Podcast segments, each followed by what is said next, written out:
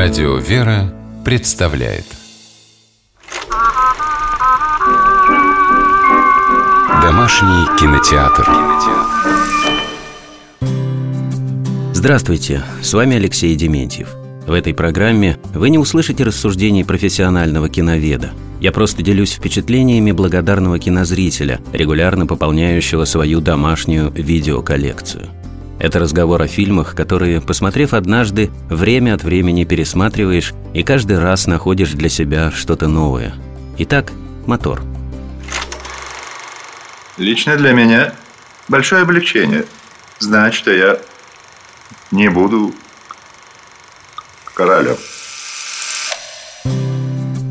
Стать королем в эпоху, когда радио начинает играть главную роль в распространении информации – это ли не проблема для человека, страдающего заиканием? Именно так воспринимал свое положение наследник британского престола герцог Йоркский Альберт. Провалив выступление на закрытии имперской выставки на стадионе Уэмбли в 1925 году, его высочество благодарит Бога, что от трона его отделяет старший брат Эдуард. Однако высокородному заике все-таки предстоит надеть корону – этот подлинный исторический сюжет, полный психологического драматизма, британский кинорежиссер Том Хупер взял за основу своего фильма «Король говорит». В 2010 году картина была номинирована на премию «Оскар» в 12 категориях и получила 4 статуэтки. Высокой награды заслуженно удостоился и Колин Фёрд, сыгравший принца Альберта. Актер держит зрителя в напряжении, заставляя сопереживать своему герою, заключенному в тиски недуга – Наблюдая на экране его терзания, ты готов поверить, что болезнь неизлечима. И тут на экране появляется новый персонаж – австралийский актер-неудачник, логопед-самоучка Лайнел Лок. Подход этого странного врача к лечению шокирует принца. А лечение начать вы не намерены, доктор Лок? Если только вы заинтересованы в лечении, зовите меня Лайонел. Нет, предпочитаю доктор. А я предпочитаю Лайнел. Как я должен к вам обращаться? Ваше Высочество. И, и сэр после. Чересчур официально. Я предпочитаю имена. Принц Альберт, Фредерик, Артур, Георг. Как вам Берти? Только в семье меня так зовут. Прекрасно. Здесь полезнее быть в равном положении.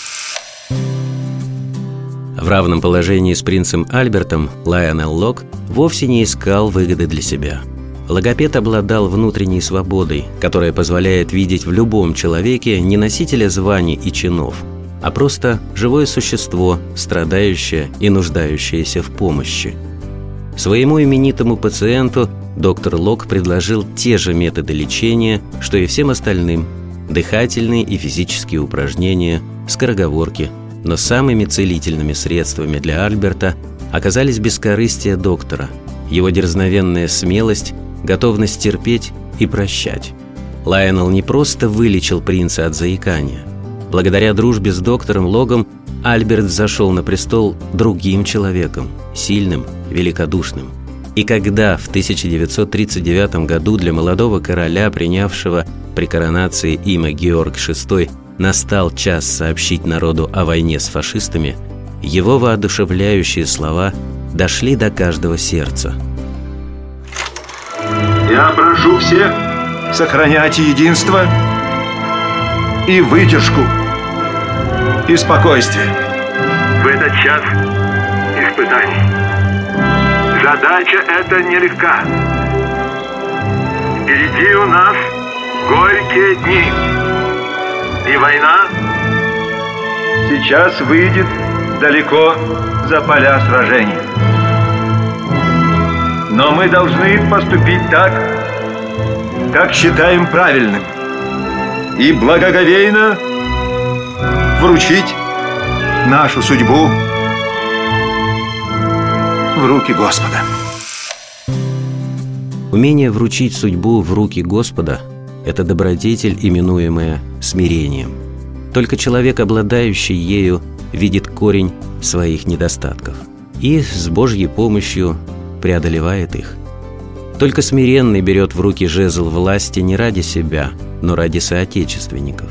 Или восходит на свою Голгофу, как двоюродный дядя Альберта, российский император Николай II. Это родство невольно вспоминаешь, глядя на экран. Том Хупер в своем фильме дал нам возможность проследить, как Георг VI постепенно обретает смирение. Оставив заботу о себе, он принимает ответственность за родину. Король ставит шах и мат своим эгоистическим комплексом. Король говорит. С вами был Алексей Дементьев. Смотрите хорошее кино.